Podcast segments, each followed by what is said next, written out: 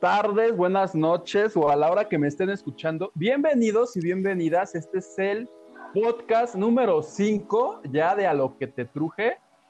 Y el día de hoy me está acompañando un amigo muy especial y muy querido. Estamos en Morelos los dos pasando la cuarentena. Nada más que se movió a Cuautla. Saludo con mucho gusto a Carlos Jaén. Él es periodista de deportes y le dije, déjate de deportes, vamos hablar de chismes a lo que te truje. Bienvenido, Carlos, ¿cómo estás? ¿Qué tal, Hugo? Muy buenas tardes, eh, transmitiendo desde la heroica e histórica ciudad de, Cuautla, Morelos, en la, en la temporada 2 o 3 de esta cuarentena 2020. Y bueno, con el placer de, de saludarte, amigo, como siempre, y compartir este espacio contigo después de, tantos años de, nuestros inicios en esta carrera. Hasta que se nos hizo, ¿te acuerdas que ya habíamos hecho un programa hace muchos años, cuando estábamos en la universidad los dos, hace como cinco años, no más, ya? ya no sé, pero hicimos uno. De hecho, de hecho eh, cuando estábamos platicando respecto a este proyecto, eh, me estaba acordando ya ocho años, amigo. Ocho años de, de Radiológico. Así se llamaba el programa Radio Ilógico. Ahí sí, me acuerdo. Es que aquí en Morelos, la gente sabe que soy de Morelos. Y aquí hay una. En, aquel entonces se puso de moda el de forma. Que ahora ya es muy famoso y muy importante y lo que tú quieras. Correcto. Entonces, este, en mi programa dije, voy a usar el nombre de una estación de radio de Morelos.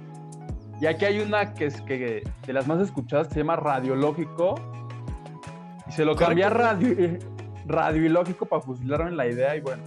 Exacto, ya, ya hablábamos también de, de, un poco de manejar ahorita, ¿no? La, parte de, espectáculos, la parte de la farándula, la parte de deportes que yo por ahí metía y, y la verdad es que fueron épocas muy divertidas. Eh, seguramente ahorita volveremos a, ese formato y a divertirnos como cuando empezábamos en esto, amigo. Y tiene que ver, tiene que ver porque este, en el próximo bloque quiero avisarles, este, váyanla diciendo a todo mundo, volví a ver el, en el Netflix, me metí a ver el último baile, justamente porque vi en tu Facebook, ya había visto que todo el mundo dice que es una maravilla y no sé qué, y no me había llamado la atención. Y siempre te lo he dicho a ti, si en alguien, o sea, yo no sé nada de deportes y cuando necesito saber un dato recurro a ti. Y vi esta semana que te encantó tanto y dije, es el momento, la voy a ver y le voy a hablar para que la comentemos pero ¿te parece si primero te comento una nota que me tiene a mí súper enchilado? Sí, sí, sí, dime. Oye, es que resulta, ya ves que Salma Hayek hizo, a lo mejor no lo sabes, pero las señoras, que por cierto ahorita voy a saludar a todas, sí lo saben, Salma Hayek hizo la telenovela esta Teresa, donde decían, me das miedo, Teresa. Correcto. No me das miedo, no me das miedo, Teresa, me das envidia, Salma Hayek, debo de confesarlo, le tengo envidia porque se ha revelado que es la mujer que está en el lugar número 6 de las más ricas del Reino Unido. E, era, de esperarse, ¿no? Después de, este matrimonio con, con, Pinault, me parece que es su, su, su, señor esposo, ¿no? El, francés, que, que, es dueño como que de media medio mundo en cuanto a marcas de lujo y, artículos pues, bastante, bastante caros. Y el hecho de que esté ahí, pues te habla de, del nivel que maneja Salma Hayek, ¿no? De, de, haber nacido ahí en la costa veracruzana, de, estar ahí viendo a los tiburones rojos del Veracruz y, toda esta cosa, ahora ser una de las figuras más importantes a nivel mundial, ¿no? A mí, a mí tengo que confesarlo, sí me da envidia. Sí, sé que a muchas de las para que, para que te dé más envidia, te voy a decir de en cuánto, en cuánto anda su fortuna. A ver, dime. Nada más y nada menos que los 6.6 mil millones de libras que, que, transformados a dólares son 8.1 mil. O sea, ni siquiera sé ¿A cuánto equivale eso? ¿Cuántos ceros tiene esa, cifra, no? ¿Cómo cuántos serán? Dice 8.1 mil millones, o sea... 8.1 mil millones de, dólares tienen que ser eh, nueve ceros. no, perdón, 12 ceros después de, del 8. 8 y 12 ceritos ahí al lado. y si lo pasa. Cualquier cosa. Y si lo pasa. A pesos. O sea, ¿estás de acuerdo que da envidia? Pues o sea, si lo pasamos a pesos, estamos hablando de que son 160 mil millones de pesos. O sea, 160 billones de pesos. Es, es, es una locura, este, pero como sé que a la gente nos gusta saber cuánto gana cada quien, fíjate que esto lo no lo digo yo, ni me lo estoy inventando, ni lo leí, este, o sea, sí lo leí en Twitter, pero la lista la, la puso un periódico de allá que se llama The Sunday Times. The Sunday, Sunday. Que cada año, The Sunday, ¿solo es The Sunday? Pues el de Sunday hizo, hizo una lista anual de las mujeres más, de las 100 más ricas de allá. Ok. Lo chistoso es que Salma, como ya bien nos dijiste, ni siquiera del Reino Unido es, su marido mucho menos, pero este, los dos tienen su casita allá y eso es más que suficiente para que la consideren en el top. Su cabañita, su, departamento, ¿no? pues que tiene una, un este, se compró un departamento creo que en el Infonavit de allá. Exacto, e, en el barrio más pobre de, de, Londres, ¿no? En, en, Picaville o algo así, seguramente ahí sufriendo la señorita. Oye, y ahí te va, ¿quieres saber quiénes más están en la lista? ¿Qué otras señoras están? para tener una fortuna de 8.1 mil millones de euros y está en el sexto lugar, no me quiero imaginar a la del primer lugar, ¿no? Ah, ahí te va el primer lugar. El primer lugar es, ahora sí que resulta ser la fundadora, la nieta del fundador del Tetra Me, imagino que ahí sigue que es, por derechos de, regalías, ¿no? Toda esta parte. Que, es el del Boeing, el del Boeing, ¿no? Si no me equivoco, es lo más cerca que he estado del Tetra Sí, exacto. que, es el Boeing, que es donde viene también envasada la leche. O sea, toda esta parte de, de, todo dice conservador, exacto. O sea, digo, cambió la historia porque a partir de ese invento, pues, los alimentos y sobre todo los, las bebidas, pues se pueden conservar mucho más tiempo y más frescas, ¿no? Pues cada, pues cada que te tomas tu boing de guayaba frío, congelado, que te lo tomas todo y al final le explotas, ¿no? Yo hacía eso en, la primaria. Con el Exacto. Pues contribuyes a hacer más grande la fortuna de esta mujer, que fíjate, la de ella son 12.1 mil millones de libras. De libras, cierto, de libras esterlinas, que todavía es más cara que, el euro. Entonces, luego, segundo lugar, está la aquí puro, puro, puro heredero. la bisnieta, ahora, pues sí, ¿no? ¿Cómo no tuve yo un, abuelo de esos? Un bisabuelo de esos. Así, de los más ricos de Jutepec, pues no, ni modo, me toca. De los más acaudalados. Me toca estar aquí, de los más acaudalados este, me toca a mí leer eh, lo que tienen los demás y pues estar feliz por ellos. Esta chica, la del número dos, ah, ella es la bisnieta del que inventó la cerveza Heineken, que ahorita anda tan escasa en el mundo entero por lo del coronavirus. Ah, pues, pues ella está en el segundo lugar de la lista con 10.3 mil millones. Y fíjate que, por ejemplo, Heineken, si, si, si no mal recuerdo, eh, el origen es, es holandés creo que, que, el, el, fundador de, de, Heineken es, es holandés. Pero como dices, ¿Ah, sí? por, por, la cuestión de residencia, por la cuestión de, de estar en, en, Reino Unido, pues es que, que, forma parte de esta lista, ¿no? Seguramente. Qué lista, considerando a gente que no es allá, pero bueno. Oye, y en la parte señoras y señores que nos compete, que son la farándula, en el lugar 34 está la escritora de Harry Potter. Fíjate, tiene más dinero Salma Hayek que la que escribió Harry Potter. J.K. Rowling.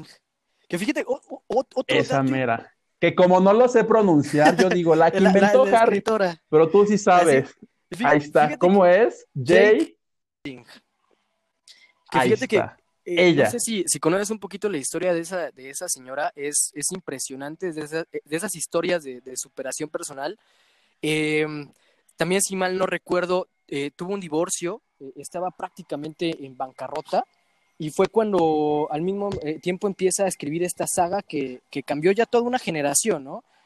la importancia de Harry Potter dentro de la cultura mundial es increíble, volvió, volvió a, los libros a una generación que estaba totalmente dedicada ya a, una plataforma digital, ¿no? Entonces, la verdad es que la señora, todo un ejemplo de, de superación y, y, un ejemplo como, como mujer, la verdad.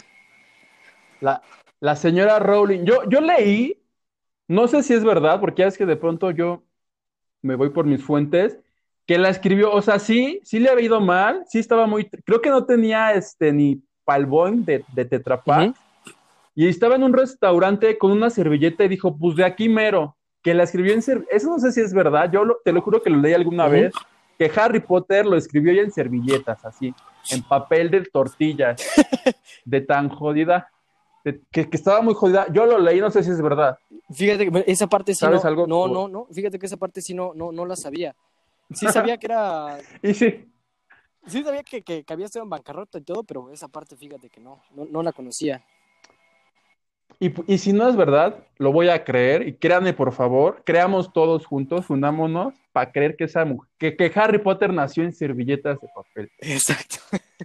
Te, te sigo comentando una bonita y romántica historia de cómo nació Harry Potter.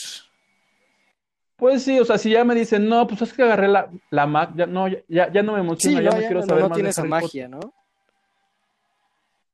Que, que, además yo de Harry Potter debía haber visto las dos primeras, las cuatro primeras, si acaso, ya después no manchen, o sea, sí se pasaron. ¿Cuántas son? Son seis, ¿no? Son seis y la última creo que salió doble, fue en dos partes. Creo que en total de la saga, eh, en cuestión de películas, son, son, me parece que son seis, y lo seis libros.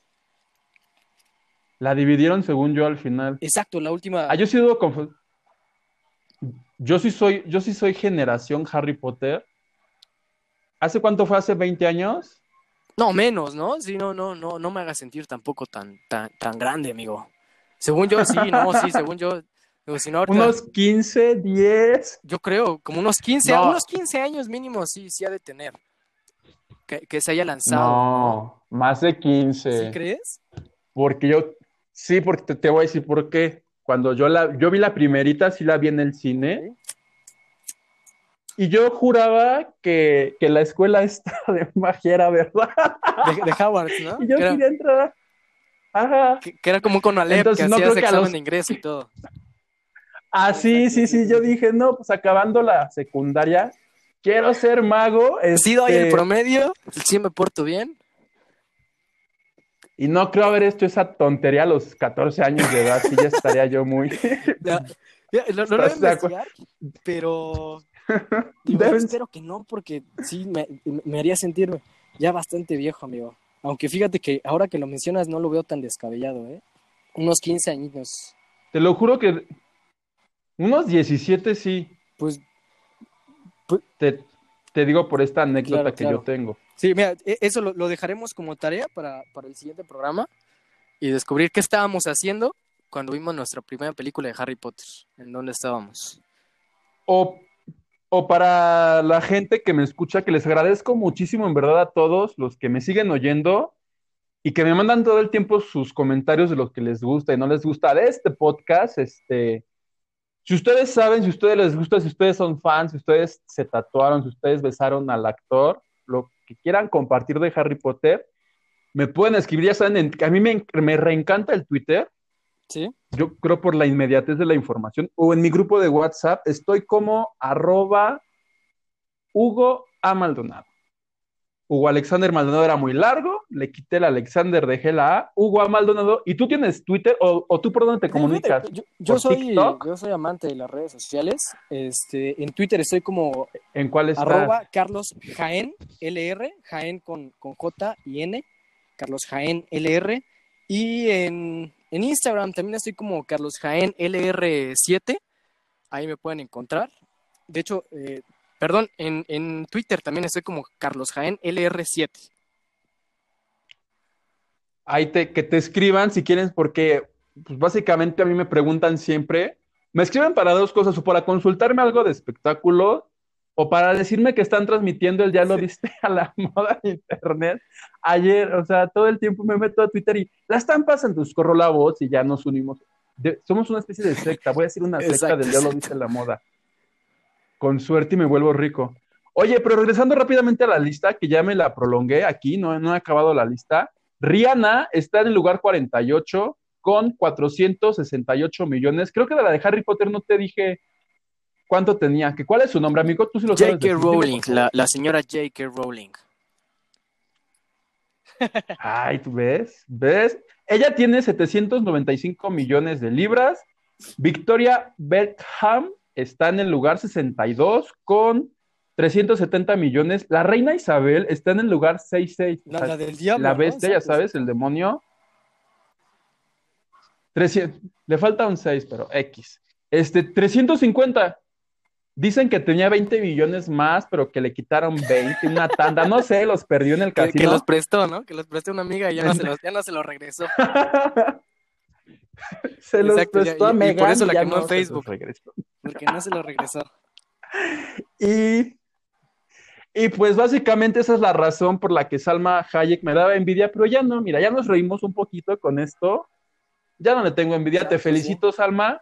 Estás poniendo el nombre de México para todas, bien en alto, Salma. Para todas aquellas mujeres que aspiran a un marido millonario, señoras, es, ese es el top. E, e, e, ese es el, el, el objetivo exacto. El, modelo, a seguir. Es multimillonario, que las dije como la sexta mujer más rica de, de todo Reino Unido. Es más, le voy a dar un aplauso. felicidades, Alma. Nos quitamos. Te felicitamos, Alma. Definitivamente. Bueno, pues eso, eso es lo que tiene que ver con el lado de Salma, que lo ha comentado todo el mundo. ¿eh? O sea, la nota o sea, fue la que más me latió de esta semana. Dije, qué buena onda que esta señora tenga harto dinero. Pero hablando de.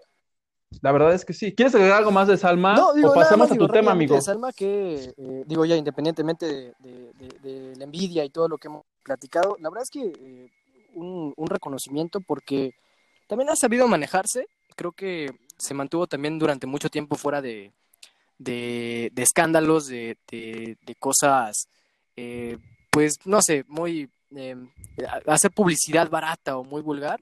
Y pues, calladita, ¿no? Llegó a, primero a estar en Hollywood, ser una, una estrella muy reconocida, actuar al lado de, de mm, George Clooney, de, de Quentin Tarantino, vaya, una carrera bastante envidiable y, y, ahorita con su cuenta de banco, pues muchísimo más. Así que Salma, el día que, el día que se quiera divorciar de, del señor Pinault y necesite una, una segunda oportunidad, aquí estoy con, aquí estoy disponible. Que te hable. Oye, que te hable, pero ah, que se traiga los millones, si no. No, no, no. El amor cuesta. y pudo, mira, estaría lugares más arriba si hubiera hecho la película de Selena, pero no la quiso hacer. Se rehusó, se rehusó a hacer Selena. Sí, de hecho, e-, ella era la, la eh, la number one del casting. Sin embargo, y, fíjate lo que son las cosas, ¿no? O sea, terminó siendo Jennifer López y, y la catapultó. Y la catapultó. ese papel con Salma Hayek, ¿no? Pero mira, que ahora como los cines ya no tienen películas, este, en Estados Unidos hay autocinemas, entonces van a pasar la de Selena con escenas nunca antes vistas. Está bien, ¿no? O sea, ya se, empieza a mover la economía. Y más con la, con la reina del Tex-Mex. Del Tex-Mex. Eso está bien. Lo que no está bien, según Twitter, es lo que tú nos vas a contar. El día de, de hoy, eh, nuestros grandiosos diputados salieron con otra, con otra de sus grandísimas ideas, con una de esas puntadas eh, hilarantes. Y ahora fue la, señora Dolores Padierna, legisladora de, del partido Morena, eh, célebremente recordada por ser la esposa de Rubén Bejarano, este, este gran actor político que lo, lo encontraron robándose el dinero de un soborno y metiéndose hasta las ligas en el portafolio, pues el, señor de las ligas, el señor de las ligas por, Víctor Trujillo. Mira, de, y bueno, ahora su, flamante esposa eh, salió con la, con la puntada de querer eliminar el fideicomiso de, de Fidecine para todas nuestras eh, queridas radioescuchas y también nuestros queridos eh, radioescuchas, que es el Fidecine. Es una entidad del gobierno federal que le da para, para apoyar eh, proyectos cinematográficos. ¿no? Muchas, muchas películas mexicanas se han, se han filmado a través de, de ese fideicomiso, de ese apoyo gubernamental. Sin embargo, hoy eh, la señora Dolores Padierna sale a decir que, que es necesario recortar en, en, estas medidas de austeridad que quiere adoptar el gobierno federal, recortar esa parte, ¿no? Eh, un poco confuso, siendo que, que, una de las banderas que ha, que ha levantado en lo más alto el gobierno ha sido la parte de la cultura, sin embargo, pues nuevo, nuevo recorte y obviamente también la parte de, de, de actores, de productores, de directores no se ha hecho esperar en cuanto a, a reclamos, protestas, eh, y es un poco eh, confuso y hasta, hasta risorio, ¿no? Que, que, actores, por ejemplo, como Tenoch Huerta, eh, mundialmente famoso por, por haber enseñado el pizarrín en la película Roma, pues ahora salga a, decir que, que nunca lo esperaba y que es un retroceso dentro de la, de la industria cinematográfica mexicana, cuando eran de los de los actores que más apoyaban a, la candidatura en ese entonces todavía de López Obrador, bueno, pues ahora resulta que, le dan un revés eh, bastante fuerte a todos los proyectos y eso implica menos proyectos, in, eh, implica menos dinero que les afecta finalmente a, a los bolsillos de, de, todos los actores y de toda la escena eh, mexicana artística, ¿no? Oye, que Tenoch Huerta es el de Blue, Blue Demon. Demon. Fíjate que no lo ubico como, como Blue Demon. Según yo, ya, porque, porque el de Roma, el, el que se, el cadete, el exacto, que se encuera, ¿no? El cadete es. El, las fuerzas paramilitares, ¿no? ¿No es el mismo? Ese es otro. Ese se llama Jorge Antonio Fermín, Guerrero. Fermín, no, Fermín se llamaba. Entonces, la... al señor eh, Guerrero por, por tan infame comparación. Que, que Jorge Antonio Guerrero es este, el de es eh, en, la, en, la, película de Roma, la de Cuarón con Yalitza, hizo a Fermín, que es el que le Correcto. el que trataba súper horrible a Yalitza, sí, sí. y que todos sondeamos ahí, y que ya luego lo amamos, o lo amamos creo que antes, cuando era el, ca fue el cadete Tello en la de Luis Miguel. Sí, es cierto, fue el cadete Tello. Que por cierto, rápidamente antes de regresar contigo, este, ya para demostrar que este programa va, se graba al día, ya hoy jueves se confirmó que hay segunda temporada de la serie de Luis Miguel para, para, el siguiente año. O sea, este no, ni le estén ahí actualizando al catálogo porque no va a aparecer. Diego Boneta hizo hoy un TikTok en donde solamente hace este fono, fonomímica de, de Luis Miguel y al final sale con un papelito diciendo este, que la segunda temporada, si les gustó la primera, tienen que esperarse hasta el próximo año porque ahorita para como estamos, Claro. Como que de no hecho, es buena ya, idea ya, andar ya la grabación ya cosas. la habían eh, anunciado, ¿no? Porque me. No, así, la, la, la, la, anunciaron, no, no acabaron. Sí, sí. Todas las grabaciones sí, o sea, quedaron, ya, se quedaron a medias. La confirmación de la segunda temporada me parece que ya tenía bastante tiempo de, de confirmarse, que fue este, este promocional que sacó Netflix, precisamente con, con Diego Boneta cantando, me parece que una, una, una canción eh, dentro de la etapa de, de, de ranchero o, o, música mexicana de Luis Miguel, ¿no? Con la transformación de Diego. Exacto, de, cuando a, Luis Miguel se comió a como a Miguel tres mayor. Luis Miguel.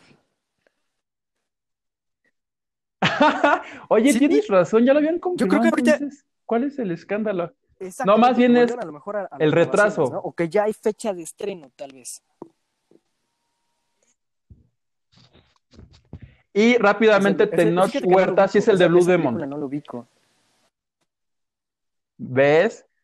No, es serie, es una serie que hicieron con este señor que se suponía era la bioserie de. Blue Demon, el luchador, y luego salió Blue Demon Jr. a decir, no es cierto, yo, ah", o sea, nunca se la menciones, tú que eres periodista de deportes, nunca le digas a Blue Demon, oye, y la serie que hizo que este señor se enoja, los demandó, porque originalmente se iban a trabajar juntos, al final creo que se lo bailaron, este, ya no, ya no estuvo él, entonces tú le preguntas eso, se, se reenoja horrible. Nunca le pregunten ni le tuiteen Pero, nada ¿qué, de eso. qué- Van a ver lo que les pasa. ¿Qué, otro Entonces, punto? Eh, aclarado- El señor Blue Demon ¿Eh? creo que ya está con, con, nuestro Santo Padre, ¿no? Creo que, que ya falleció hace algunos, algunos años, ¿no? El, el, original. El, el, sí, el, el Blue Demon Jr., eh, correcto. este es Blue Demon Jr.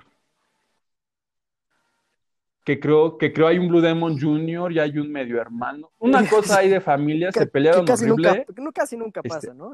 Y este Notch Huerta. Sí, no, no, no que casi, Pero bueno, regresando al tema del Fidecine, bueno, pues también nuestro, nuestro mundialmente conocido director de, series tan, tan, tan culturales, tan, tan ricas en cuestión de, de, mensaje y, conciencia, eh, el, el, señor Pigmenio Irbarra, bueno, pues también salió a, declarar que eh, por décadas habían luchado para que el Estado tuviera un apoyo de, una política de apoyo al cine. Y bueno, ahora con esto, con esta llamada a iniciativa es un, es un retroceso a, la parte cultural en México, ¿no?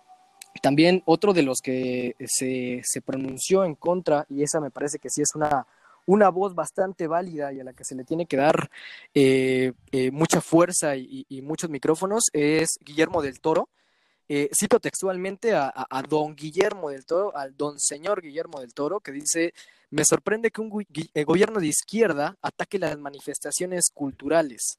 Cortar los apoyos sofoca las pocas formas de supervivencia que existen para el cine mexicano. Así de contundente nuestro querido Gordo, nuestro querido director mexicano que sí ha puesto el nombre de México muy en alto, así de duro y a la cabeza se le fue a esta nueva iniciativa. No, y Guillermo del Toro, pero todos, o sea, en el Twitter, ya entre los que los critican, ya se pasaron a refinar sin deberla ni tenerla a Eugenio Derbez y al pobre de Omar Chaparro de ja, ja, ja, ya no va a poder y, en esa parte hacer Omar Chaparro de, incoherencia, ¿no? También que luego tenemos los, mexicanos de, de, pues solamente como que de opinar por, por opinar, Digo, honestamente, al señor Omar Chaparro y al señor Eugenio Derbez, que, que en lo personal no son, no son actores que me, que me fascinen o que sus películas las vaya a ver un, un domingo sin que tenga nada que hacer, eh, finalmente ellos ya están en, en, otras ligas, ¿no? Ya están en, en producciones con dinero privado, con, con, productoras mundialmente famosas, pues realmente a ellos que, que el Fidecine continúe o no continúe, pues les da exactamente igual, ¿no? Esto repercute directamente en los futuros cineastas, en los futuros actores que apenas van comenzando, que quieren por ahí un apoyo para sacar una película que difícilmente la pueden sacar con, con apoyo privado o, con propios recursos. Esto, la verdad es que eh, es un duro golpe para toda la comunidad artística y actoral del país. Pues ese es el tema, o sea, sí, como dices, esta semana los de Morena han tenido ocurrencias bastante locas, como la de, sí, sí, viste que quería que el INEGI entrara a tu casa a ver qué tiene. Digo, nos estamos volviendo todos locos, ¿no? Yo creo que en esta cuarentena hay que tener un poquito más de cordura, entiendo que, que a lo mejor estar ahí con, con la esposa que no, que, no, que no les cae bien o con el esposo que ya lo tienen harto, de repente nos da para pensar tonterías, pero digo, hay que tener un poquito de, cordura, ¿no? En ese sentido, es, es increíble que, que, dediquen más tiempo a, a, este tipo de cosas que a lo que realmente importa. Y lo de Pigmenio sí está raro, ¿eh? Que, que, que, él que lleva toda la vida, este, bueno, no cuando ganó Andrés Manuel, este, él iba atrás con una camarita filmando todo, entonces sí está rarísimo que salga a tuitear eso, como está rarísimo lo que le pasó a Carmen Aristegui, yo como soy sospechosista. Fíjate que, que, lo de Carmen es, es, muy, es muy chistoso, digo, Carmen siempre ha manejado una línea y lo que sorprende ahorita es que eh, siempre ha sido crítica del gobierno eh, y ahora que sigue siendo crítica del gobierno, ahora sí ya la, la tachan de, de, oportunista, la tachan de amarillista, la verdad es que es, es un tema Pero ya se había tardado, ¿no? Ya iba para dos años y calladito y todos decían, ¿dónde andas? y ahorita ya talento, yo digo. Sintió como que se estaba traicionando pero bueno, sus ideales y pues, no le quedó de otra más que, más que regresar a esa figura crítica de, de, gobierno. Entonces, pues habrá que ver qué es lo que pasa con la señora Carmen Aristegui. Y eso es básicamente son nada más unos comentarios aquí míos para figurar, porque los vi en Twitter. Si se quieren enterar, lean la proceso, qué sé yo, la jornada. A, periodistas serios. Vean, vean a Broso. Este, entonces, eh, sí, aquí no tenemos nada que hacer, agradable, como, como con Chabelo. Y este, ahí está este bloque. Es momento de que vayan al baño, de que le pongan pausa. Si ya no te gustó, este, de que te vayas, porque en el siguiente fragmento de este podcast vamos a hablar ahora sí del documental de El último baile, que a todo el mundo le encantó. Tú dices que te encantó también, y yo dije, se me hace que todos me están timando.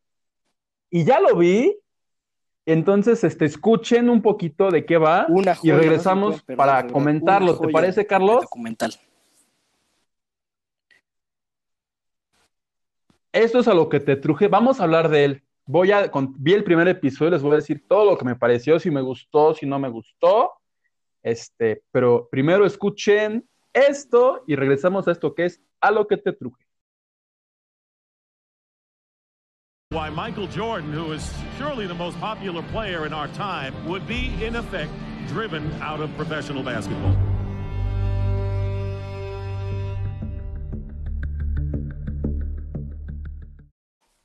Y ya estamos de regreso. Muchísimas gracias eh, a todos los que nos escuchan. Y ahora sí, Carlos, a lo que te truje, por favor, quiero que me cuentes todo acerca de, este documental, porque tú ya lo viste completo. Sí, Yo he visto un episodio y a lo que te truje, por favor, cuéntanos de qué va este todo, todo lo que hay que saber. Perfecto. Fíjate que hace cinco semanas eh, Netflix sacó que fue la primera parte de ese documental que consta en total fue, fue liberando dos episodios por semana y eh, nos cuenta la historia de lo que fue el equipo de los Chicago Bulls, de cómo comenzó esta, esta dinastía en el básquetbol de la, NBA. Para todos nuestros radioescuchas que no, que no estén familiarizados con el tema de, de básquetbol o de deportes, eh, eh, los Chicago Bulls ganaron seis campeonatos entre 1992 y 1998 eh, se, eh, se, conformaron como una de las, de las mejores dinastías, de los mejores equipos en la historia del básquetbol profesional.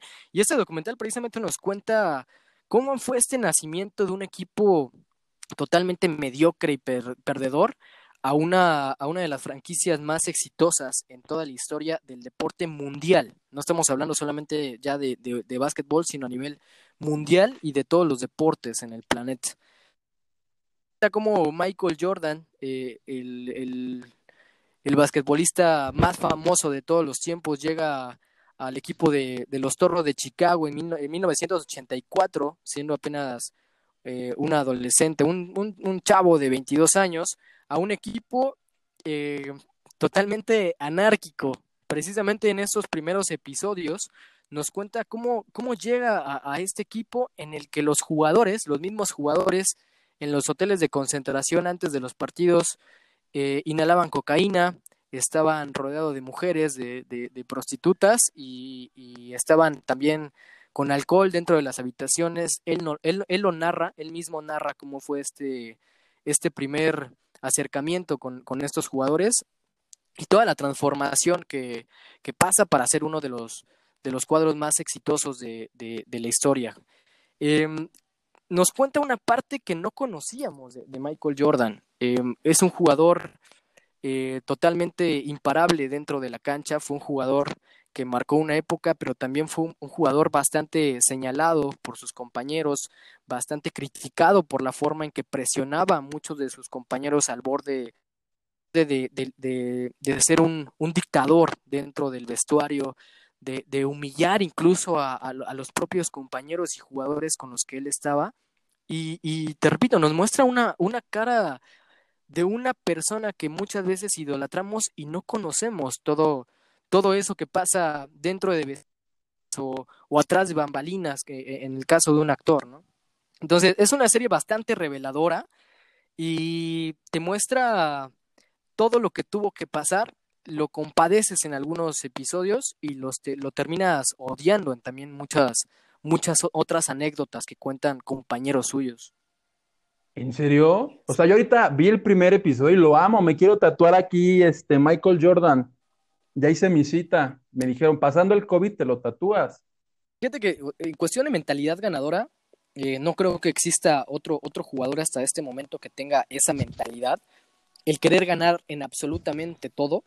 Si era un tipo que quería ganar hasta en los volados y en las canicas, pero también esa obsesión por siempre ganar, esa obsesión por figurar, esa obsesión por, por, por nunca perder, lo llevó a episodios de su vida bastante fuertes. El documental nos revela que en algún momento su padre fue asesinado, en algún momento se vinculó su, su adicción al juego, porque Michael Jordan fue adicto al juego, eh, a las apuestas. Al juego básquet, ah, apuestas. A, las apuestas, perdón. Eh, adicto a las apuestas. Incluso se llegó a, rumorar que, que, el asesinato de su padre tuvo que ver con, con, con esta con esta con una deuda con esta adicción a las apuestas correcto a, una a una deuda con, con algún tipo de, de, prestamista o de, de, apostador también, ¿no? Entonces, vaya, son, son varios episodios en los que también los, los mismos compañeros decían, como persona no vale nada, como persona eh, yo nunca le, le daría la mano, no lo considero mi amigo, como, como compañero de equipo tampoco era lo que esperaba, te presionaba hasta el punto de, de, de la locura. Y fíjate que, por ejemplo, hay, hay, hay jugadores que no salieron, y, se rumora que no salieron precisamente porque incluso Michael Jordan pidió que no salieran. El caso de, de, Longley, un, jugador australiano con el que logró dos campeonatos de la NBA y que él abiertamente eh, tachó a, Michael Jordan de, de, ser este ser humano despreciable, incluso sacó un libro. Bueno, pues él está totalmente borrado dentro del documental, no se le menciona más que una sola vez en todo el documental. Entonces, también como que te da, te da muestras de, de, lo que era él, ¿no? Fíjate que otro, otra, otro de los, de los datos curiosos o dentro de las eh, situaciones que, que, te revela el mismo documental, a lo mejor de manera indirecta, es esta parte de, de un Jordan eh, alcohólico. En todos los episodios el señor sale con un vaso de whisky a un lado, eh, los ojos totalmente amarillos, totalmente rojos en otros episodios, entonces también te, te habla un poco de lo que fue su vida personal fuera de, de las canchas, ¿no? Eh, te repito, bastante revelador, te, te muestra a este tipo ganador, a este tipo que siempre va para adelante y busca, busca estar en la cima del mundo, pero también te, te, te muestra eh, cómo en esa búsqueda del éxito puede ser llegar, puede ser capaz de, de llegar a, pisotear a absolutamente todos, ¿no? El gran villano que hacen ver en el documental es el señor Jerry Krause, que era el director deportivo de los Toros de Chicago. Él fue el que lo, el que lo trajo al, equipo. Él es el que le conformó para después convertirlo en una de las mejores dinastías, repito. Y termina en una confrontación pública con, con el señor, ¿no? Lo tacha de traidor, lo tacha de, de mentiroso, lo tacha de hipócrita, eh, hay, hay situaciones en el documental en el que Michael Jordan se burla abiertamente de Jerry Krause, en el que lo humilla, y un tanto injusto porque, bueno, Jerry Krause eh, murió en el año 2007, me parece, entonces ya no tiene como ese derecho de réplica, ¿no? Em, te cuenta también la historia de, de, de, los demás compañeros de Michael Jordan, como Scottie Pippen, como Denny Rodman, que fue, fue novio de Madonna, ¿no? Yo no recordaba que, que fue novio de, de, Madonna cuando Madonna era la diosa del mundo, ¿no? Entonces... Ah, sí, ¿cuál es? ¿Cuál es el que fue el novio? Denny Rodman. Denny Rodman. Ok. Eh, eh, el tipo también eh, anduvo con, con Carmen Electra, también recordarán nuestros queridos radioescuchas, nuestros y nuestras queridas radioescuchas, que en ese entonces estamos hablando de, de inicios de los noventas, mediados de los noventas, tanto Madonna como, como Carmen Electra posteriormente eran dos de las mujeres más, eh, más deseadas de todo el mundo y el señor Denny Rodman eh, tuvo la oportunidad de estar con ella y si tú ves a Denny Rodman, bueno, pues eh, le sacas la, la, cartera y el celular y te echas a correr.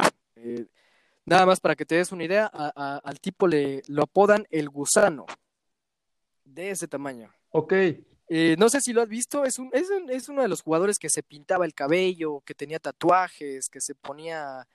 Ah, ya, o sea, lo acabo de ver ahorita que hice mi tarea. Es el del pelo pintado. Exactamente, es el del pelo pintado, el de los lentes, el de, los, de las arracadas eh, monumentales. En un, en, un, en un momento, porque según yo lo vi vestido de mujer, no, no supe por qué estaba vestido de mujer. Correcto, sí. O aluciné. No, sí, de hecho, de hecho, muchas veces, muchas veces durante los noventas, él salía a eventos públicos eh, vestido de mujer. Y, y, ah, pero no a jugar. No, no a jugar. O sea, llegaba a lo mejor al estadio. Al estadio llegaba vestido de mujer. Ok, y decía me vale gorro. Yo dije, ¿what? Exactamente. E, esta parte también. Es este hombre. Te, muestra, te muestra mucho la parte de Dennis Rodman. Hay, hay muchas anécdotas que, que son impresionantes. El tipo se fue una vez a mitad de temporada. Eh, estaba harto de jugar, estaba harto de entrenar. Le pidió eh, chance al, al entrenador Phil Jackson de, ausentarse unos días y pidió permiso para ausentarse dos o tres días. Estuvo casi una semana sin presentarse a los entrenamientos y, el angelito estaba en Las Vegas, encerrado en un hotel junto con Carmen Electra. Se la pasó de fiesta en fiesta, eh, emborrachándose todos los días, hasta que Michael Jordan tuvo que ir y sacarlo del hotel para regresarlo al entrenamiento. Y regresa al entrenamiento y sigue siendo un monstruo dentro de la cancha. Entonces te muestra también esta parte de, locura que había e, en Dennis Rodman, eh, uno de los mejores jugadores defensivos de toda la historia de la NBA. Y no solo eso, o sea, hubo, un campeonato en el que termina de, jugar una final, una final de, del mundo para irse eh, nada más y nada menos que a la WWE, que es la lucha eh, en Estados Unidos, a pelear fue luchador de lado. A, luchar al lado de Hulk Hogan. No sé si recuerdas a, este, a este luchador güero, eh, eh, súper musculoso. Bueno, salió al día siguiente de jugar una final de NBA, se fue a luchar junto con ellos. De ese grado de locuras era, era capaz Denny Rodman. ¿Y eso sale en el documental? y eso sale en el documental. Eso sale en el documental. Ok, ok. Pues tiene ya entonces cuatro semanas, tiene cinco semanas. De hecho, ya, ya terminó. Ya, cinco. Tuve la oportunidad de ver todos los capítulos y, invariablemente no me perdía cada, cada lunes que salía eh, e, esos, esos dos capítulos, no me lo perdía. Y este lunes fueron, fueron los dos últimos.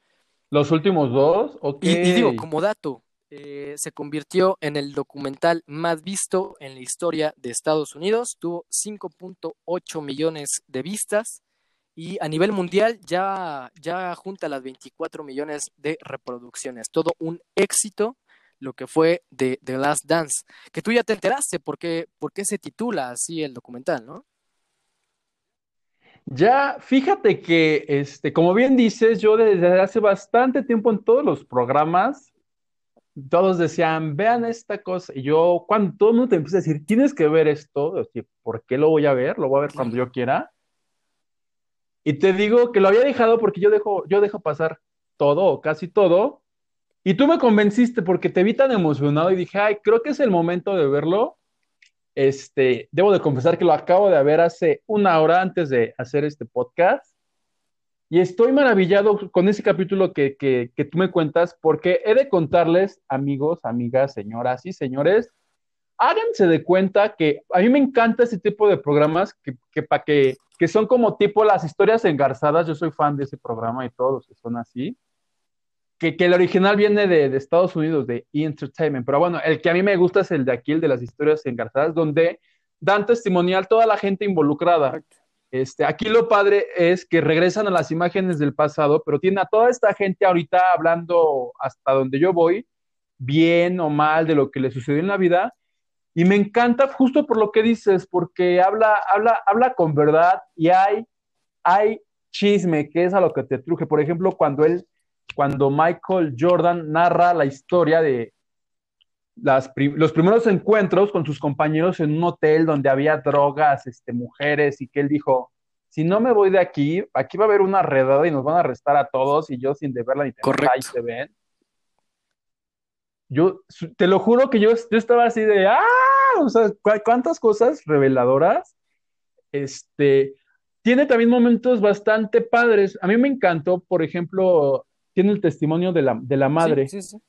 Hay un momento, señoras, les va a encantar. A mí me encantó, se los digo porque a mí me encantó y, y, si, y si prefieren esperar, este, voy a contar un spoiler, pero lee una carta de cuando Michael Jordan era estudiante de universidad, que se quedó sin dinero y la carta es algo así como, mamá, este, me quedan 20 dólares, aquí está mi número de cuenta. Lo que hacemos todos, todos hemos hecho eso. Eh, me, recordó a mí y, Michael Jordan se pone a llorar, la mamá casi llora. Todos hemos hecho eso en la vida. Te has Totalmente. Sin dinero. Exactamente. Mamá, no tengo dinero, please, ayúdame. Y las mamás ven cómo de una u otra forma depositan. si no claro, sí, y de una u otra forma, porque tampoco eh, la familia de Michael Jordan venía de una situación acomodada. Eran, eran una, una familia en medio de, Carolina del Norte con, con muchas, eh, muchas deficiencias, con bastantes, em, con bastantes necesidades. Y sí, ¿no? Lo que dices, es eh, impresionante cómo hoy siendo eh, uno de los deportistas con mayores ingresos anualmente, bueno, en sus inicios tuvo que pedirle a su mamá para comer en la universidad porque ya no tenía ya no tenía ni para la pizza, ¿no? ¿Qué otra cosa que me encanta? Eh, te digo que a mí este tipo de programas me encantan porque cuando están bien hechos, logran reunir este, a muchísima gente. Aquí sale Barack Obama dando su testimonio, regresando a lo de la pobreza. Él dice, bueno, yo era tan pobre cuando él era, él era muy importante, que no tenía ni para los boletos. Eh, este, o sea, está ahí el expresidente de Estados Unidos dando el testimonio de que es una gran estrella. Por ejemplo, este, pasan mucho material como periódicos. Hay un encabezado eh, de un periódico en, en Italia, no creo si fue en Italia o Francia, fue en Francia, pero decían, es más famoso que el Papa, porque a, a donde llegaba era, te digo que estoy encantado con ese señor, yo no lo conocía, lo acabo de conocer, o sea, sí sabía que era un basquetbolista, pero no me conocía su historia, y me rehusaba porque decía, ni me va a gustar, o sea, eso es para deportistas, y no, es este, verdaderamente la historia, y tampoco es la historia de él, es la historia del equipo completo, porque están todos contando lo que tú decías, eran una bola de perdedores y de la nada, gracias a este señor que tampoco le tenían confianza, todo lo escogieron porque Dios existe o porque era lo que quedaba, pero tampoco, decían, ninguno pensábamos que él nos iba a dar este los grandes Exacto, y, revolucionar el mercado de, de, la NBA eh, a nivel mundial, ¿no? Hay una, hay una hay una cifra bastante importante. Antes de Michael Jordan, la NBA era vista en 83 países. Después de Michael Jordan, la NBA era vista en más de 240 países. La, historia la cambió totalmente.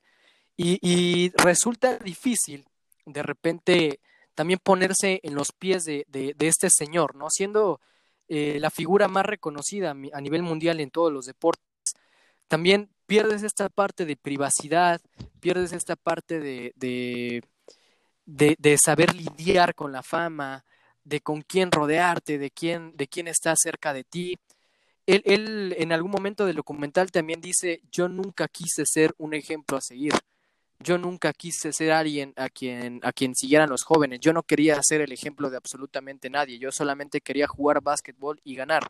Y de ahí entiendes también muchas de sus actitudes. Él nunca fue una figura icónica dentro de, de, la sociedad afroamericana, nunca fue alguien que alzara la voz en contra de alguna injusticia, siempre estuvo bastante cómodo dentro de, de, su contrato multimillonario, dentro de su trato de superestrella, y nunca intentó ser esta, esta figura eh, eh, a seguir, nunca intentó ser eh, el dueño de la verdad. Y esa parte también creo que es bastante válida, ¿no? Creo que de repente ponemos a personas que no es su intención ser, ser algo más que, que, un basquetbolista o que un actor o que un madre, o una madre o un, padre o un hijo, ¿no? Eh, ponemos también esta parte, esta carga de lo que queremos que sean sin conocer qué es lo que ellos quieran. Entonces, te repito, yo creo que es el, documental a nivel deportivo más revelador de toda la historia. Eh, señora, señor, si usted tiene oportunidad, de verdad, véalo. Eh, se va a encontrar al final con esta con esta disyuntiva de lo amo o lo odio, o, es un ejemplo, o es, o es un pobre diablo. Eh, véalo y, Y, déjenos sus comentarios, déjenme, déjanos de todo lo que, lo que opina acerca de Michael Jordan y todo este equipo de los Toros de Chicago que lograron seis campeonatos en, en ocho años, algo nunca antes logrado en la historia del deporte en Estados Unidos. Lo voy, ¿sabes qué voy a hacer? Lo voy a agarrar como mi novela, entonces cada, cada ocho días voy a estar comentando aquí qué, qué voy avanzando. Te digo que ya avancé uno, el primerito me encantó, yo lo amo, dices tú que lo voy a acabar, o en algún momento lo voy a odiar, este, y nada más explicarle a la gente, yo, yo no lo tengo claro, no lo he acabado de ver y tampoco soy experto en el tema, no me quedó claro por qué es el último baile. Es este, o sea, entiendo que les dicen, es el último día o el último año que juegan todos ustedes. Despidieron a Michael Jordan. ¿Qué pasó? No, no, no sé por qué es el último baile. O sea, sí veo que les entregan un, cuadernito, pero. Correcto. Eh, en el año de 1998, eh, al inicio de 1998, los Chicago Bulls habían ganado ya cinco campeonatos, tres de manera consecutiva. Michael Jordan se va a jugar béisbol un año, así como lo escucha, se retira del básquetbol siendo el, más ganador, siendo el mejor, y se va a jugar béisbol. Ya ahí ustedes descubrirán la razón por la que se va a, jugar a las ligas menores y regresa, regresa para ganar dos campeonatos consecutivos y cuando va a iniciar su último año de contrato, eh, el señor Jerry Krause, que les comentaba que es el director deportivo de los Chicago Bulls, decide que el equipo ya se está haciendo viejo y lo tienen que reestructurar. Entonces, abiertamente dice que no renovará al coach Phil Jackson después de haber ganado tanto, que no renovará a Michael Jordan después de haber ganado absolutamente todo, eh, que no renovará tampoco a Scottie Pippen, que era el, Sancho Panza de, de, Michael Jordan, era su fiel escudero. Eh, entonces entra en esta parte de, de, enfrentamiento directo con, con los jugadores todos ya sabiendo que sería el último año que estarían juntos, comienzan la temporada y Phil Jackson, que es el entrenador de este gran equipo, eh, lleva con el, con el plan de juego de ese año, con, el, con la filosofía que llevarán a cabo durante ese año y les pone sobre la mesa eh, el, el, librito que se llama The Last Dance, que es el último baile. Era, señores, es la última vez que vamos a estar juntos, ha sido un honor estar con ustedes y sería un honor terminar este ciclo con otro campeonato. Ahí es cuando empieza la historia de, cómo logra este sexto título eh, los Toros de Chicago. Y es la historia del nombre del documental, ¿no? Fue el último baile de todos estos jugadores juntos. Y también eh, el final es totalmente revelador. Los últimos 20 minutos del documental son descomunales, descomunales. Voy a, llorar. La, parte de la despedida es, es poética eh, de verdad no, no se lo pueden, no se lo pueden perder. O lo que es lo mismo se pudo haber llamado ya nos cargó el payaso, ¿estás de acuerdo? O les tocó bailar. Aquí se rompió una jerga. más fea. Ahí está, está. Exacto. y todos, se van a su casa. Ya sabes, ¿para dónde? Me gustó, me gustó. Voy a seguir viendo y seguiré, seguiremos comentando aquí a ver. Y si alguien más ya lo vio, que nos diga qué le pareció. No, no. ¿Quieres agregar algo más? La verdad es que es un documental que vale mucho la pena verlo. Eh, creo que en esta temporada también de, estar en casa eh, es bastante, eh, es de bastante ayuda el tener este tipo de, documentales y de material a la mano. Así que, señor, señora, si tienen la oportunidad de verlo, no se va a arrepentir. Y es una gran recomendación que les traemos aquí en A lo que te truje. Oye, y se me hace qué es lo que viene, porque ya vieron que ya les funcionó esto. Ya anunciaron el de Tom, Tom Brady, el de, la NFL, si no me equivoco. Tom Brady. Sí, ya viste que van a hacer. Dijeron, si ya nos funcionó aquí, ya tuvimos un montón de vistas. fíjate que pues, tienen material, ¿eh? Porque Phil Jackson, después de terminar esta etapa con los Toros de Chicago, se fue después a Los Ángeles Lakers, en donde también formó toda una dinastía. O sea, en Los Ángeles Lakers también ganó absolutamente todo. Formó un equipo de ensueño con Kobe Bryant y Shaquille O'Neal. Kobe Bryant, que también sale en el documental. Antes de morir, grabó, grabó el documental. Oye, y ya para cerrar el tema, te, estoy diciendo qué es lo que viene. Yo estoy seguro que hace unos días leí que ya viene la, serie de las chivas. Ya, ya hay Va serie. A haber serie de, las chivas. Ya salió. Ya también está disponible en, Netflix o en Amazon. Pero sí, ya. ¿Ya, ya viste algo de, la de las chivas? Títulos con de, de Chivas. Y también vale la pena eh, verlo para, para informarse y conocer todo lo que pasó en esa etapa histórica y ganadora de, del conjunto de Guadalajara. Hecho. Pues te late si hacemos otra pausa y regresamos ya para despedir este podcast. Hecho, entonces este, ya saben, vayan a donde tengan que ir. Ya ves, me están haciendo caso, bien hecho. Este, y regresamos para despedirnos a lo que te truje.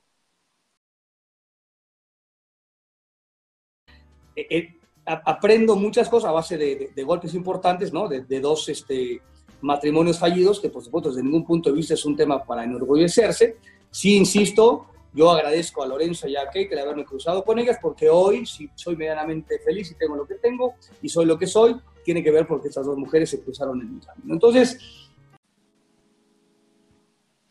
Y estamos ya en el final de A lo que te truje, número 5. Me está acompañando Carlos Jaén. Estás en Cuautla, ¿verdad, amigo? ¿Todo bien? Correcto, sí, fíjate que todo bien. Eh, el clima siempre acá en Cuautla es bastante generoso, mucho calor, pero bien. Eh, cerca de mi familia, aproveché para estar ahorita cerca de, mis papás y, de mi hermano que tengo acá. Y, bueno, aprovechando también para, para mandarle un saludo a, mi hermano Víctor, que está en la ciudad de Aguascalientes. Y bueno, nada más para mandarle un saludo hasta allá, hasta tierras hidrocálidas. ¿Qué hace allá? ¿Allá está trabajando por allá? Sí, sí, sí, eh, está trabajando. Eh, nuevo, nuevo esposo, también se acaba de casar apenas en, noviembre y este año, este año esperaba, este, este, año esperaba casarse con, por la iglesia, pero bueno, eh, hay que ver ahorita cómo van saliendo las cosas. Si no, ya, tendremos la, exclusiva de la boda, de todas las celebridades que, irán a esa boda, a la que estás eh, cordialmente invitado, amigo. Toda, La, toda la exclusiva de, la boda del año en Aguascalientes la tendrán aquí en A lo que te truje.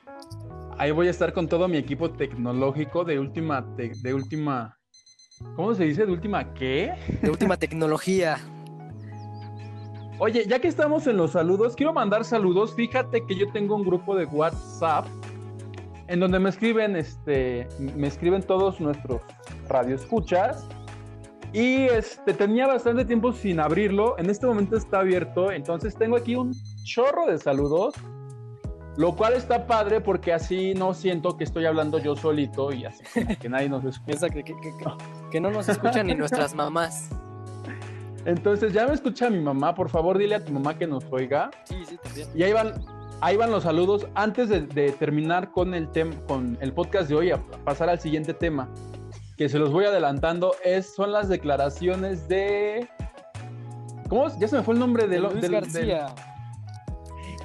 Chale, ya, de verdad ya estoy anciano, te lo juro que se me fue el nombre. De Luis García.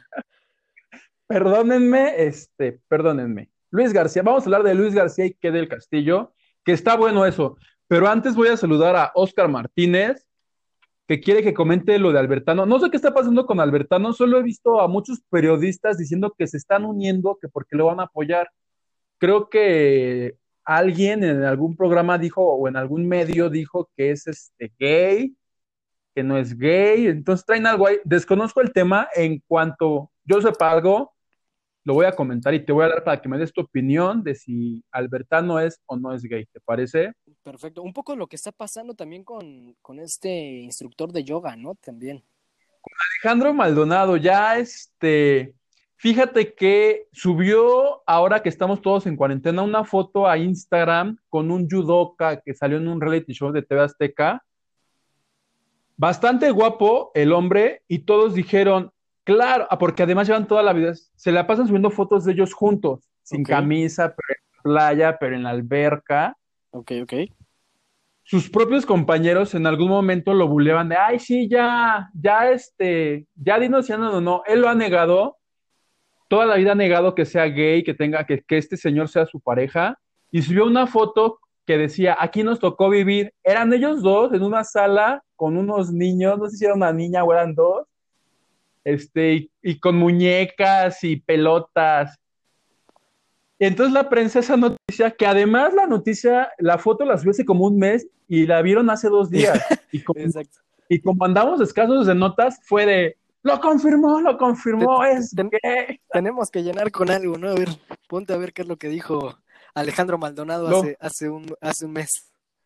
Lo más raro de todo es que él en esa foto hace cuenta que le ponían Love is Love, ya sabes, el eslogan este, de la bandera gay, Love is Love, y, él, y él ponía, les contestó a todos, o sea, si no eres gay o, si lo aclaras ahí en el Instagram, pero él a todos les ponía corazoncitos, le decían, hombre, se ven bien guapos los dos juntos, y él le daba like, pero le ponía más por dos.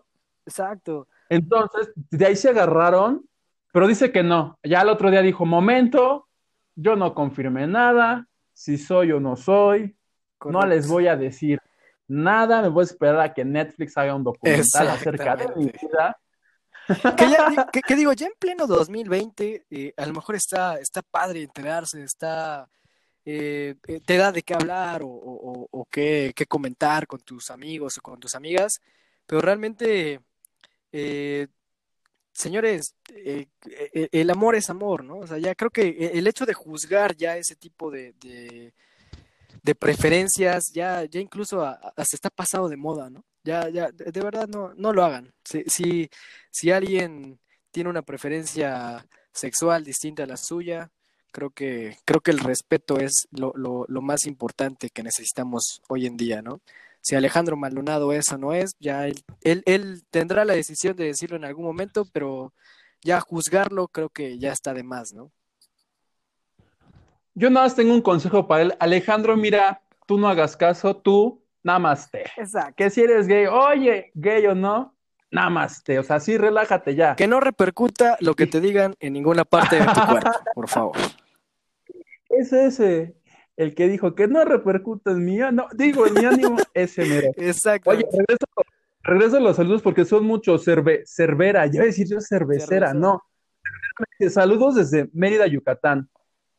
Luego me pone Beca, hola Claudia, hola Huguito, Silvia, hola Huguito. Yo es que sí me escuchan. Riad me pone hola Huguito. No, no, Anita, Anita, digo, sí, sí. Anita me decía, me decía si tienes, tú tienes otra serie que hayas visto además del último baile, porque quería que le recomendara series. Series. Fíjate que hay una, hay, Yo estoy... hay una muy buena en, Netflix que se llama eh, Mindhunter.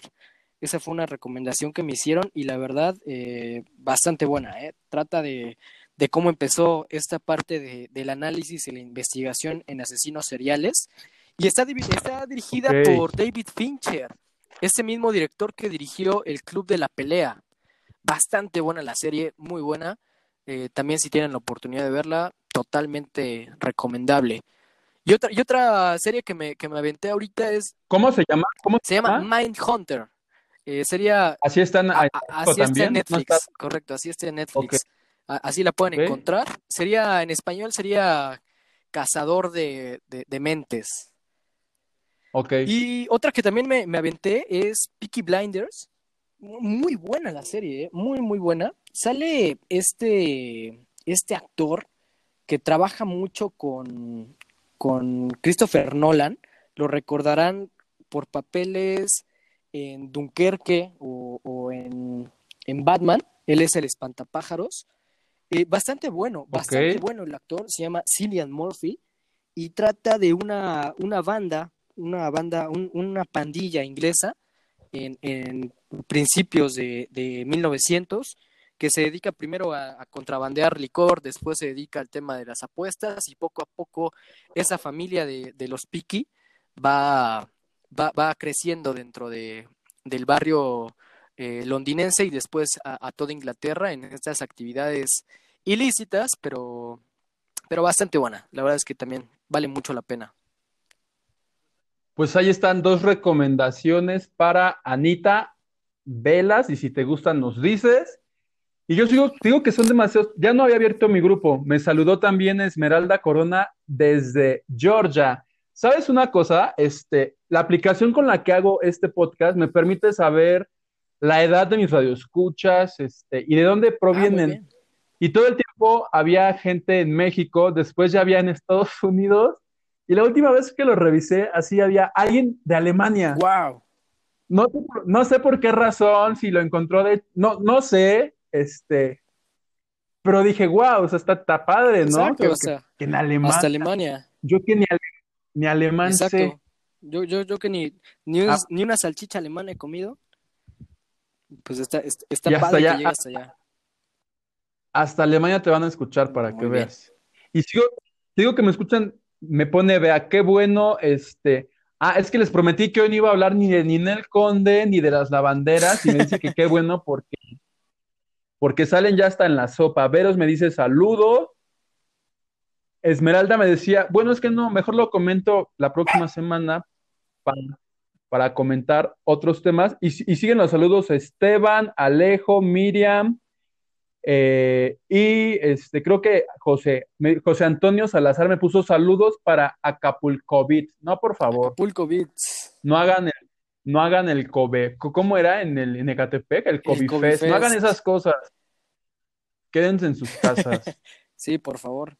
en las en Azcapotzalco, San Cristóbal de las Casas, y hasta ahí llegaron los saludos. Ya después me empezaron a preguntar este, por René Franco. Este, ya no trabajo con él desde septiembre. Ya en el programa de Lupita Reyes expliqué que no, que él ya no habla de chismes. Yo sí. Ah, por cierto, lean en el TV y Novelas. ¿Ya sabías que estuvo en el TV y Novelas? Sí, ya, ya, ya, ya me habían, ya, ya me había enterado que, que andas escribiendo por allá. Estoy haciendo una sección, hazte de cuenta, que son como las efe- ya, ya ves que en la primaria los lunes te pasaban a decir las efemérides, Correcto. tipo, tipo 24 de febrero de no sé qué año, Día de la Bandera, ya sabes. Sí, sí. Ah, pues son así, pero de chismes. Entonces las hago yo y esta semana te quería comentar, este, pues las, las, las efemérides que ocurrieron un día como hoy, pero de hace varios años en la farándula. Muy bien. Por ejemplo, hace un año Miguel Bosé y su ex se andaban peleando por los hijos porque resulta que Ricky Martin se fue a la premier de Godzilla y que se enoja el marido porque aparecieron todos en la premier pero con Correcto. falditas. No sé si llegaste Sí, a ver sí, esa que de hecho eh, fue un tema bastante fuerte, ¿no? O sea, sí llegaron incluso a, a- a juzgados y a tribunales y se anduvieron agarrando ahí del chongo en, en, en, en los periódicos y con declaraciones. Sí, sí. Ah, pues se está agarrando y dijo, "Pu- ¿por qué este señor anda dejando que le tomen fotos a mi hijo en falditas? No se enojó por las falditas, sino porque las fotos fueron tomadas por profesionales, por paparazzis, y dijo, no va a dejar que este hombre los deje fotografiar. Sí, Luego, el 20 de mayo, pero del 2015, ¿qué crees que sucedió? 2015. Patti, 2015, hace, Hace cinco cinco años. Patti Chapoy ya no aguantó más, ventaneando dijo, lo voy a decir. Fernando del Solar e Ingrid Coronado ya no viven juntos, y pues que fue verdad. Fernando del Solar este, dijo, pues la neta sí, él dio su versión en una revista, Ingrid luego dijo en Ventaneando, pues sí. Lo chistoso ahí es que ya están separados, pero no han firmado el divorcio, porque como suele pasar, si los de a pie, los, este, mis tíos no se ponen de acuerdo Claro. entre ellos que, que son de a pie, tú imagínate entre ellos que de pronto compran cosas juntos, no, no han firmado el divorcio ellos, porque no se han puesto de acuerdo Claro, sí, en eso. los intereses económicos, ¿no? Finalmente, luego terminan siendo más importantes que, que todo lo demás, desafortunadamente. Un día como hoy, pero de hace este, de cuatro años, López Dóriga dijo, ahí se ven, ya no voy a trabajar más en el, en el noticiero estelar, que venga Denise Ah. Merkel. Más o menos de eso va, de eso va. Que de hecho ahí más bien fue que Televisa le dijo, ahí te ves, ¿no? Porque fue, fue, el, fue al mismo Sí, tiempo que sí, sí. recibió también el contrato, me parece que de Carlos Loret de Mola. Ah, Ahora sí que no, que, que, que no Ah. lo, que, que no se corrió, sino que lo corrieron, ¿no? Fue cuando este, hicieron muchos cambios en Televisa, que básicamente el cambio fue que salga López Dóriga, que entre Denise Broso salió, este, luego hicieron programas nuevos que ya, que ya no están, porque eran, eran muy sí, de hecho caros. fue, fue- O Fue de, esta crisis eh, muy fuerte que vivió Televisa, bueno, que sigue viviendo Televisa desde, desde aquellos entonces. Fíjate, ya cuatro años, cuatro años que Televisa ya tiene como que esta crisis económica pegándole. Y te digo más o menos de eso, hay muchas más, por favor, si tienen oportunidad, este, léanla en el súper si es que van, y si no, está disponible la versión digital en el Twitter, por favor, léanla, porque hablo de Cepillín, de Susana Zabaleta, del hombre que dice que Juan Gabriel está vivo, hablo de él, de Marimar Vega, y ya, por lo pronto. Este, para, para, los que me preguntan, ahí estoy y voy a estar los jueves aquí comentando lo más importante que tienen que saber del espectáculo, como la entrevista que le dio eh, Luis García, ¿verdad? Es? que como, como no es un personaje al que esté yo, no veo de deportes, se me va el nombre, Luis García. El, famosísimo doctor, que después lo, lo bautizó Cristian Martinoli como el doctor Luis García. Ah, pues resulta que le di una entrevista a Javier Alarcón, este, en su canal de YouTube. ¿Tú viste la entrevista completa? Sí, completa. Bastante buena, ¿eh? Bastante buena. Javier Alarcón, de los mejores entrevistadores, yo creo que de todo México. ¿Qué, qué, algo, algo importante, así lo que más te haya llamado la atención? Fíjate que está, está buena, está, está buena para eso de, del chisme, porque te cuenta cómo fue eh, el inicio de, de Luis García. Eh, Javier Alarcón vivió mucho tiempo en la zona de, Lomas Verdes, entonces estaba muy pegado a satélite, de donde es eh, no originario, sino donde vivió mucho tiempo Luis García. De hecho, sigue viviendo en esa zona de satélite. Te tengo que interrumpir, amigo. ¿Qué, crees que hice? Creo que todo lo, todo nuestro speech que nos acabamos de ver no se grabó. Acabas de entrar tú esto es el fin, o sea, acabo de mandar así mil saludos. Lo más importante de hoy, ya, ahorita ya estamos al aire. Este, estamos hablando de Kate del Castillo y Luis García. Luis García le dio una entrevista a Jorge Alarcón, en donde lo que a mí me llamó la atención fue lo de Kate, pero te preguntaba sobre deportes o sobre algo más, además de lo de Kate. Dijo algo sí, trascendente. De, de, muchas cosas. Hablan de, del origen de, de Luis García, él durante muchos años vivió en, en, satélite. Javier Alarcón vivió en la parte de Lomas Verdes, entonces empiezan a, rememorar algunos lugares emblemáticos de esa zona de la Ciudad de México. ¿Y cómo fue el inicio de Luis García? Luis García eh, revela que antes era nadador, nadador profesional, ganó campeonatos nacionales y fue a torneos incluso nacionales. Después se dedica a ser tenista, que, también por ahí gana un campeonato nacional de dobles. Eh, y, llega al fútbol de una manera un tanto fortuita, a una, a una selección infantil, después de pertenecer a un club que jugaba en, tierra, ¿no? Entonces, eh, en cuestión de, de, conocer el origen de Luis García, eh, es bastante, bastante revelador. Y después viene una parte que durante muchos años Luis se, se, negó a, hablar, que, fue la parte personal, la parte emocional.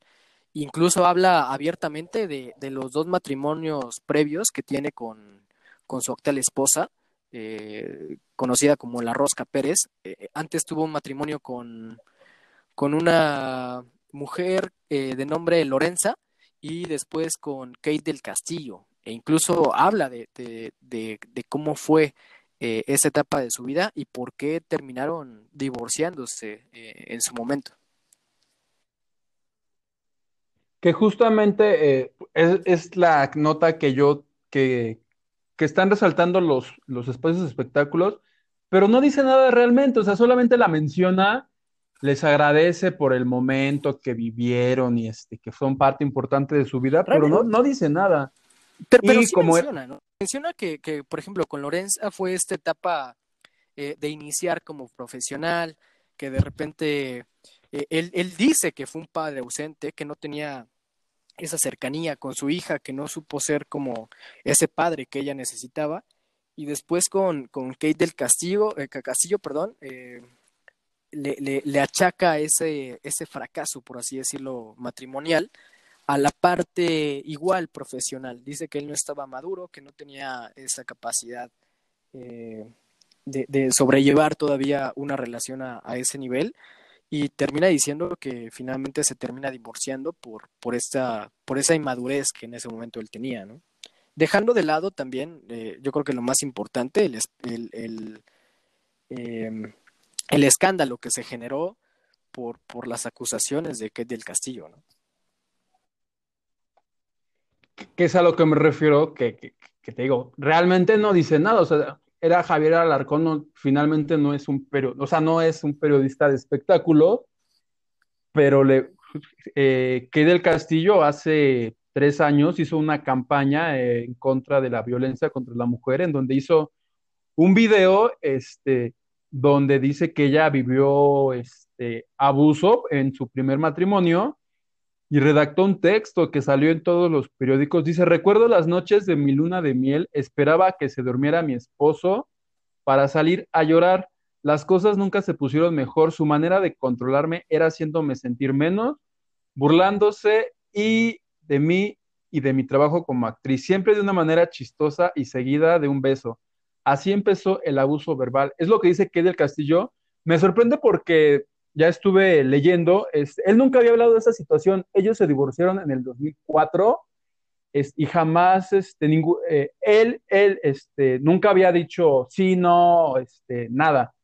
Contigo, con Javier La Torre, sí lo menciona muy por encima, este, esto que tú comentas que que dice que les da gracias por ser parte de su vida, pero no dice nada y te digo, tampoco Javier Alarcón no era un periodista como, oye, y lo que declaró esta señora es verdad, no es verdad. No, fue, ¿Qué pasó? No fue punzante con ¿Qué sus, pasó ahí? preguntas, ¿no? La dejó muy abierta y como que dejó a, Luis eh, hablar lo que, lo que quisiera y hasta donde quisiera. Tampoco, tampoco fue tan, tan incisivo en esa parte, ¿no? Pero fíjate que hay, hay, hay, un, hay una una parte de la plática que te deja ver un poco de cómo es Luis García y deja también este pues esta verdad a medias finalmente y esta suposición que cada quien podrá sacar. Él, él comenta que incluso hoy en día, eh, eh, hablando con su hijo o tratando de hacer entender a, su hijo de tratando de enseñarle algo, él de repente avienta los lentes. Entonces te, te, puede, te puede dejar por ahí un, un, indicio de que efectivamente Luis García es alguien bastante explosivo. Y, y si conoces un poquito más eh, a Luis en el día a día, él tiene también un blog en, en, en, YouTube. También te deja ver que es, es una persona bastante explosiva, incluso hasta llegar a la agresividad. Entonces, sí te deja te deja abierta la puerta en que tal vez lo que dijo Kate del Castillo no es muy alejado de la realidad, ¿eh? Te digo, te digo que hizo, hizo el texto, este, hace, hace tres años. Puso, todo fue empeorando hasta que empezaron los empujones, aventadas de objetos, rompió varias puertas y lámparas, me prohibió hacer un par de películas y tenía que regresar de Los Ángeles, donde grababa una serie americana, que ya me fui más para atrás, este, a la boda, y, encontré que se ah, casaron en Cuernavaca. No, no, y espérate a la lista, a la lista de invitados, que te digo que estuve buscando ahí, este, estuvieron Yolanda Andrade, Montserrat, que, que, fueron las madrinas de Arras, pero estuvo todo el mundo, estuvo José Ramón Fernández, André Marín, Joaquín López Dóriga, Patti Chapoy, y ya me saqué de a seis cuando decía ahí que este Sergio Estrada Cajigal, en, aquel entonces gobernador de Morelos, estuvo Vicente, Estuvo Vicente Fox, o sea, solo le faltó el Papa que, del Castillo en su boda. Es, que aquí en Cuernavaca. O, se juntaron eh, el futbolista mexicano, a lo mejor más famoso de ese tiempo, con una, con una actriz que iba en crecimiento de su carrera e hija de, de, un de, un ícono de, de, la, del cine mexicano, ¿no? Eh, Eric, Eric del Castillo. Que... Eh, su papá, ¿no? Sí. Entonces, Vaya, o sea, en ese entonces fue, yo creo que la boda del año. Y, ahorita que mencionas que, estuvo gobernadores, que también estuvo eh, el presidente de la República. El presidente. que fue en Cuernavaca, bueno, pues todavía, todavía más revelador.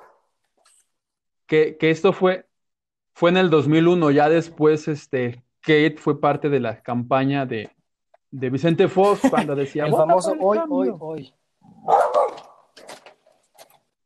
Cuando, cuando lo del Chapo Vicente Fox defendió a Kay del Castillo, entonces, y le dicen, ¿y por qué lo defiendes? Dice, porque me parece gran actriz y no sé qué. Hay, una amistad ahí. hubo, hubo hasta helicóptero, ¿puedes creer eso? Los cuidaron por helicóptero. Y lo más chistoso de todo, que muy helicóptero y muy este, cuidada el gobernador, reportó el Reforma en su momento en, el, en julio del 2001, que, que al final de la boda uno de los ballet parking fue asaltado y le robaron así el coche de uno de los. ¿Tú te imaginas ir a, la boda de no, del Castillo que te roban pues el coche? Pero me robaron el coche. ¿Cómo te fue en la boda? Solo es. Solo espero que haya tenido. que haya tenido seguro. tampoco creo que les importe mucho. Y, y, y, tenemos idea de dónde fue pues ese es parte de Cuernavaca. Sí, en el, en el cerrito que no, no, no recuerdo. Y mira, fíjate que siendo de Cuernavaca es, es increíble que no sepamos, ¿no? Lo vamos a investigar, lo vamos a investigar. Sí. Estoy buscando el, el jardín, jardín del Cerrito, que, que a todo esto debe ser muy lujoso y no sé qué, que era muy exclusivo. Que, que ni me enteré que aquí andaban todos. Y pues es, es, es, digo, es lo que averigüé sobre eso que sale ahora, que es, y sí, o sea, a las señoras tú les preguntas y no sé si, no sé si haya pasado, pero en su momento sentían cierto rechazo a este señor, porque siempre en estas situaciones, la gente como que toma banda, sobre todo la gente que ve la tele o que son seguidores, es así de, ah, no manches, estuvo bien fuerte lo que le hizo, qué mala onda. Exactamente, sí fue, fue un escándalo bastante sonado por esos años y, y que siguió, ¿no? Y que sigue incluso hoy en día. Recordarás también que después de las declaraciones de, de del Castillo, eh, la Rosca Pérez, que es la, actual esposa de Luis García, salió a, publicar una foto en, Instagram defendiéndolo prácticamente de todo lo que había dicho Kate del Castillo. Ahí está, pues, este, ¿tienes tú algo, quieres comentar algo más? Antes de pasar, de repetir los saludos, que tú eres testigo, me aventé como media hora aventando saludos. Algunos errores técnicos que tuvimos qué, por ahí. curioso. Este, no, digo, básicamente, eh, rápidamente en, temas deportivos, que, también nos pueden dar un termómetro de lo que está pasando en el país. El Club Santos Laguna, el día de ayer, eh, este club de, de Torreón, informó a la, a la Liga Mexicana, a la Liga MX, que tenía ocho jugadores eh, positivos por, por COVID-19. Y el día de hoy, incluso ya uno de esos jugadores, Jonathan Orozco, portero del Club Lagunero y también portero de la selección nacional, salió a declarar que, él era uno de los jugadores que, habían dado por positivo. Así que también, si, si usted, señor, o, su esposo, señora, hijo, eh, novio, lo que sea, estaba esperando el regreso del fútbol mexicano pronto, con, esto prácticamente se cierra la puerta a, poder regresar a las actividades, por lo menos yo creo que durante el mes de, junio. Pero no lo han hecho oficial, ¿verdad? Según entendí, es hasta el eh, lunes cuando hasta el lunes dicen si sí o si no. La, versión oficial en cuanto a, la reanudación del torneo. Están esperando a que la Secretaría de Salud brinde todos los protocolos para, para poder regresar a, ese tipo de actividades. Sin embargo, ya esto es un golpe demasiado fuerte a, las aspiraciones de la Liga MX a, reanudar actividades, menos durante, durante el mes de junio.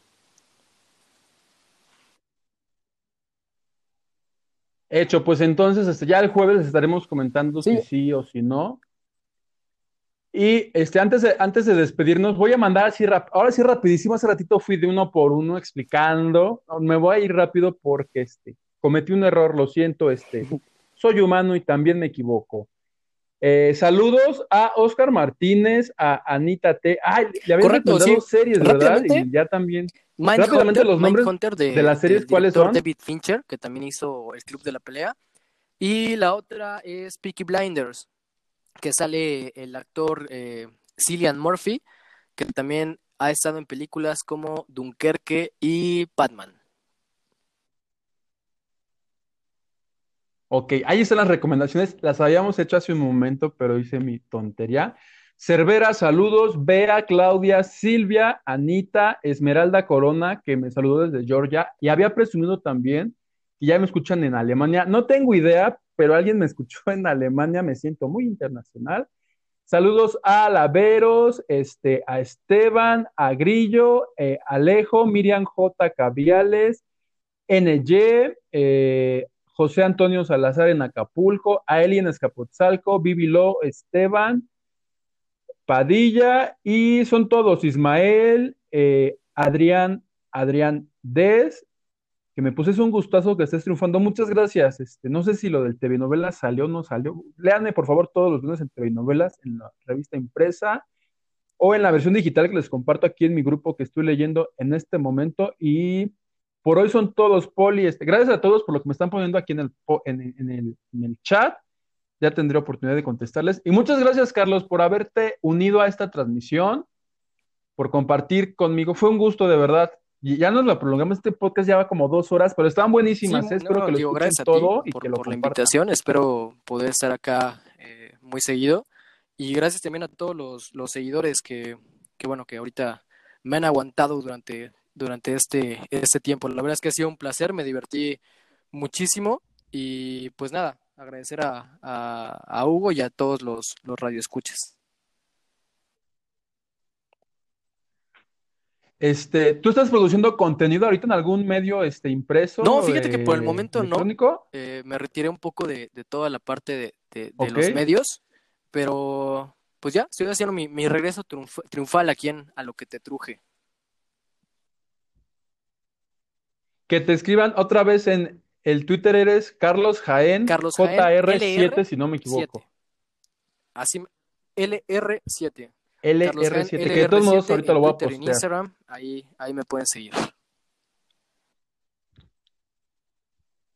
Listo, amigo, pues este nos espero que me vuelvas a tomar la llamada pronto. Eh, encantado de estar aquí contigo, recordando viejos tiempos. La verdad es que me lo pasé muy bien. Y bueno, no queda más que, agradecer a, a, todos los que hicieron el favor de,